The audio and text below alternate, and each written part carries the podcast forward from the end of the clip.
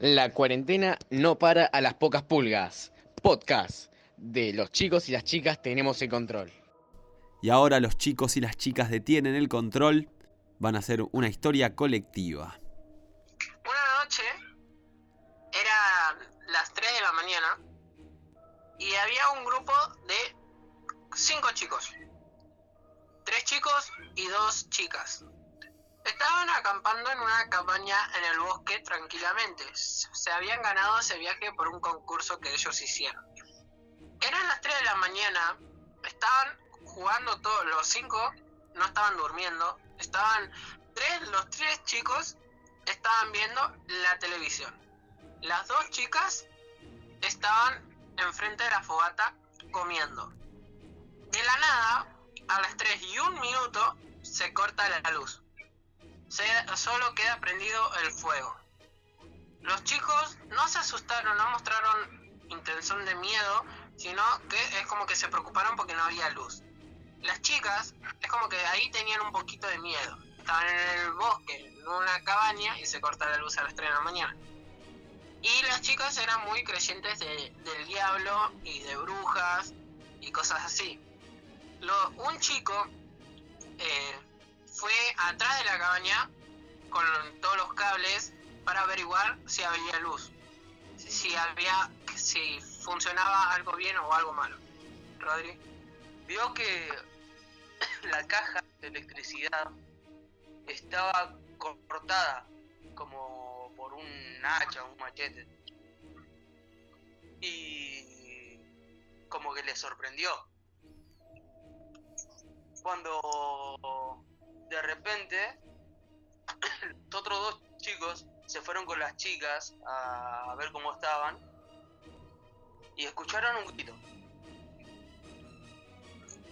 El grito era del tercer muchacho que se había ido a fijar la luz.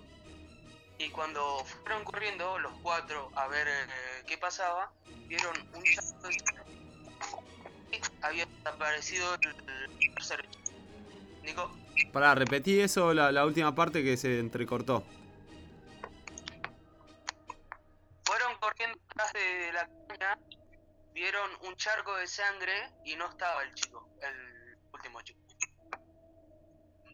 Entonces, los otros dos chicos que quedaban, instantáneamente se preocuparon por las chicas. Le dijeron, tenemos que estar todos juntos porque acá algo está pasando. Y una vez que se juntaron todos en el fuego, empezaron a escuchar unos ruidos alrededor, pero no parecían no ser ruidos humanos. Eran como unos como unos aullidos de animales que los rodeaban, no venía de un solo lado, sino que de cuatro o cinco lugares alrededor se escuchaba, y es más, cada vez se acercaban más y más. Y de repente se empezaban a escuchar el, cómo se movían las hojas. De repente se, se escuchaba el, crujir de algún árbol que se caía. Eran como si fueran animales del tamaño de un elefante. Era algo gigante que se les venía y de todos lados. Entonces no sabían eh, para dónde correr. Entonces lo primero que atinaron fue a agarrar las ramas que estaban en el fuego y usarlas como antorchas para protegerse de todo eso que estaba viniendo. Entonces se pusieron espalda con espalda y empezaron a cantar juntos una canción que siempre cantaban cuando tenían miedo, porque habían sido Boy Scouts de chicos, y la canción era... ¿Cómo era, Us? Ay, me remataste.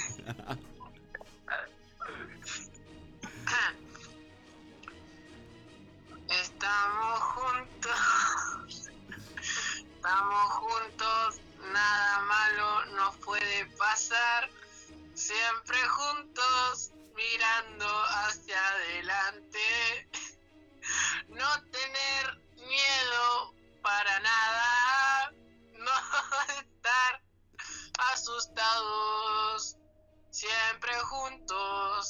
siempre juntos, siempre juntos.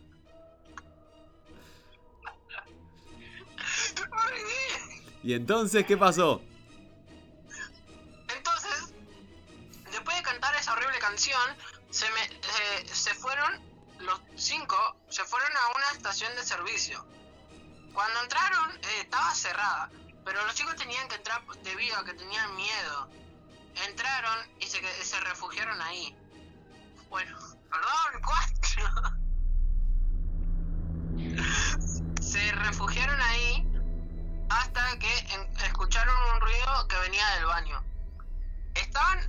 Ju- juntos, abrazados por el miedo que tenían, y cuando salió ahí en el baño era una especie de hombre, pero mal formado, que estaba parado, una especie de demonio, por así decirlo. Que los miró a los cuatro, todos se fueron corriendo y solo una chica se quedó re dura a través del miedo que tenía. Fue, la agarró de acá, del- de la pera, la, la giró y la, la, la parte de la espalda la quebró toda, la hizo track así y la abrió, la requebró, se comió la parte de la cabeza y la parte de la cintura para abajo la tiró. De repente le creció dos alas enormes y fue volando a los tres niños que se habían corrido. ¿Y qué pasó después, Rodrigo? Mientras que iban corriendo los tres niños, para parecer eran cinco niños en una cabaña, mientras iban corriendo los niños por, por la carretera, veían así de espaldas por el cielo, ya estaba casi amaneciendo, se veía un poco el sol, y lo ve- veían volando eso y se toparon con un granero se metieron al, granero pensando que no los iba a encontrar y, y la bestia bajó con sus alas, agarró una vaca gigante que estaba ahí afuera, se la llevó y, y cuando pensaron que ya había pasado el peligro, salieron así asomándose por la puerta. ¿Y qué pasó, Nico? Esta bestia gigante había exprimido a la vaca y los bañó a todos en sangre. Les tiró litros y litros y litros de sangre y armó una pileta de sangre donde los pibes chapoteaban y se caían. eh, y entonces esta bestia los empezó a rodear, ya los tenía juntos, ya los tenía como para matar, hasta que una de las chicas peló un grito eh, tipo mutante que tiró a la bestia lejísimo. Hizo un estruendo tan zarpado que como una especie de, de- bomba de expansión que lo hizo hacia adelante. Entonces sus amigos que estaban atrás no sufrieron ningún daño. Pero esta bestia salió despedida, volando metros este, y dio contra los árboles. Y eso le dio el tiempo necesario para, entre chapoteo y chapoteo, salir este, corriendo por el, por el bosque. El problema era que al estar bañados en sangre se le acercaban todos los mosquitos, víboras y bichos salvajes que, estaban ahí en la selva. Pero uno de los chicos también eh, empezó a, a tener una habilidad de agarrarse con los, eh, de los árboles, con una especie de gecko que se podía trepar. Entonces se iba trepando por los árboles y los bichos no se le pegaban tanto. Y eh, entonces había una de las chicas que tenía potencia en la voz para gritar, el otro que se colgaba de los árboles y la otra nena que quedaba cuando iba corriendo empezó a sentir una energía muy zarpada dentro de su cuerpo y eso hizo que tuviera un poder muy zarpado que como era Aus.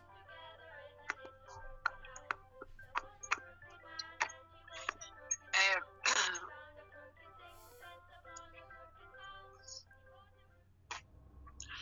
el poder de la chica es como que le empezó a crecer una luz de la nada, eh, haciendo que el monstruo que los venía persiguiendo se quede paralizado viéndolo, viéndola a la luz que le salía. Los otros, uno se había caído y Rodó se le quebró la pierna.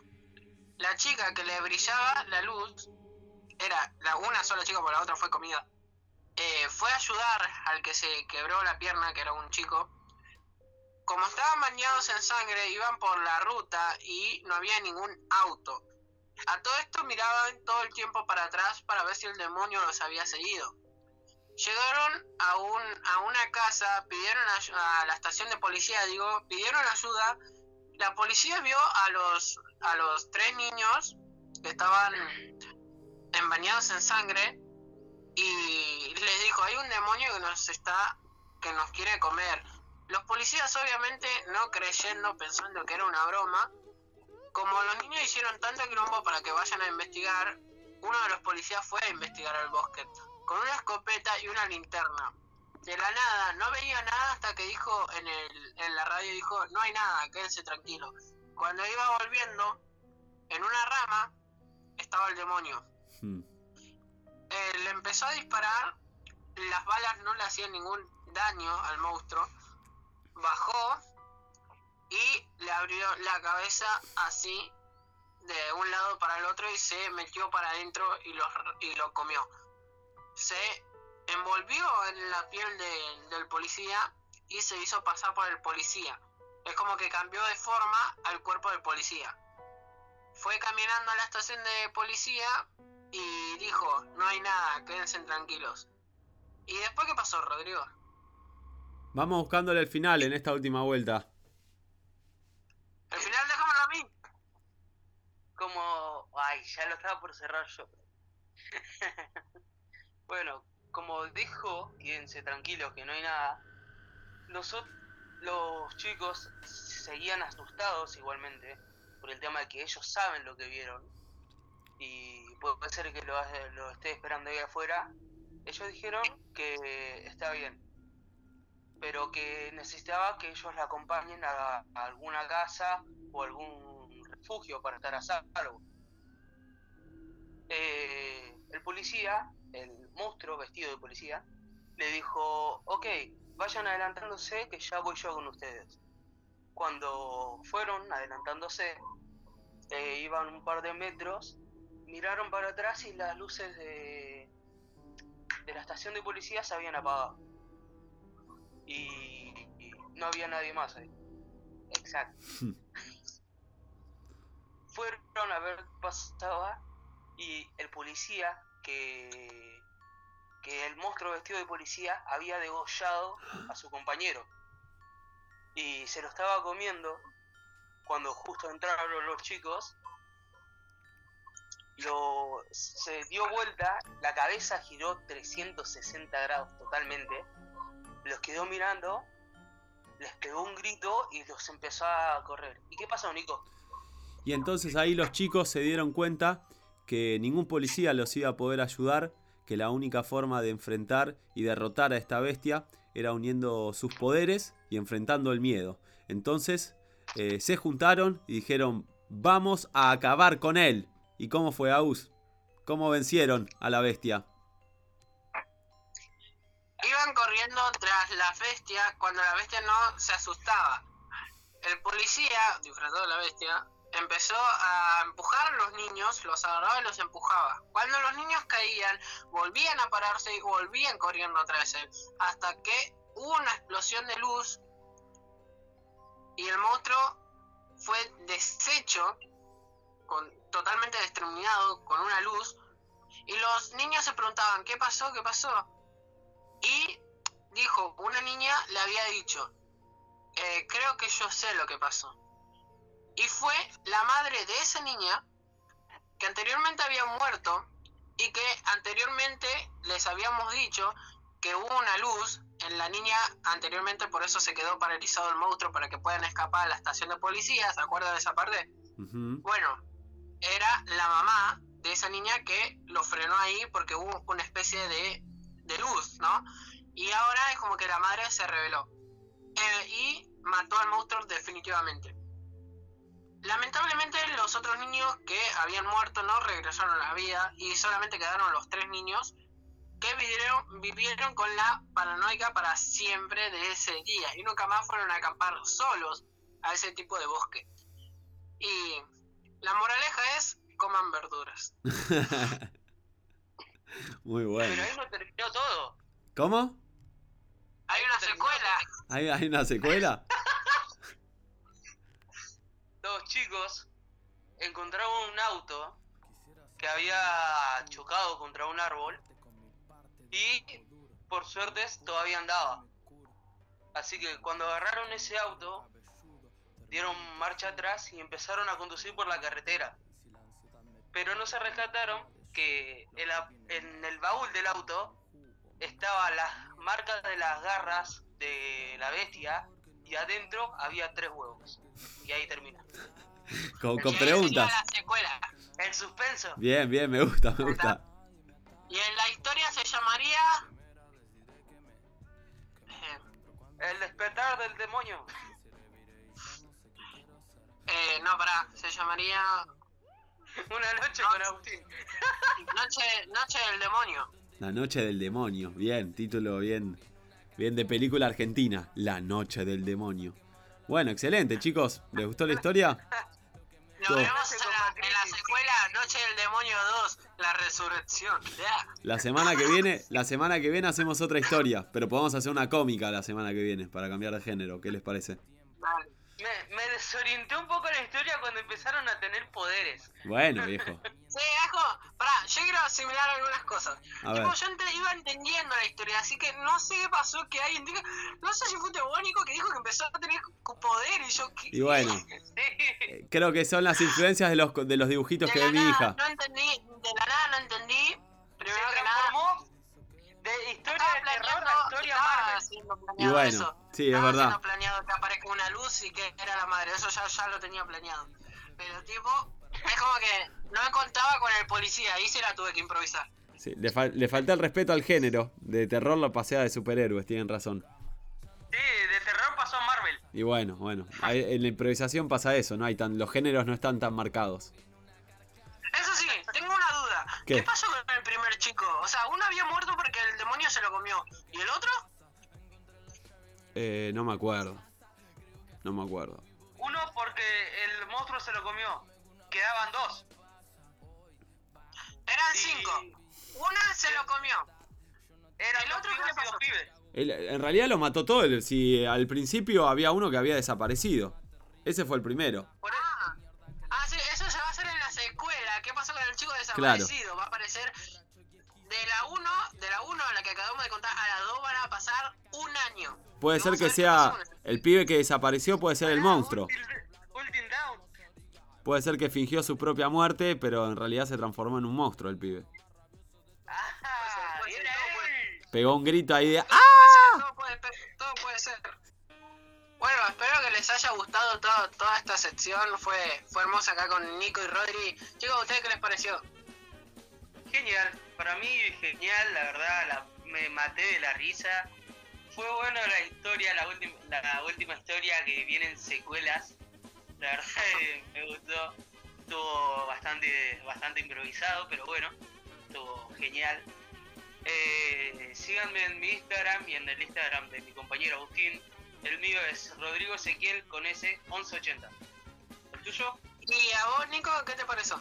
¿Qué te Eh, pareció? a mí me encantó, me disfruté mucho de la creatividad de ustedes, de la espontaneidad eh, y bueno, y de la que podamos seguir juntándonos, al menos virtualmente, para hacer lo que ya veníamos haciendo. Así que a mí me pueden seguir en arroba Nicolás Epstein Locutor y a vos a arroba Agustín Aparicio. Arroba Agustín Aparicio 119. Y como dice nuestro amigo Tito, que hoy no está presente, la cuarentena no, no detiene a, a pocas pulgas. A pocas pulgas. Vamos chicos, esa es la actitud, nos vemos la semana que viene. Dale, Chao. Chao, chao. hasta luego.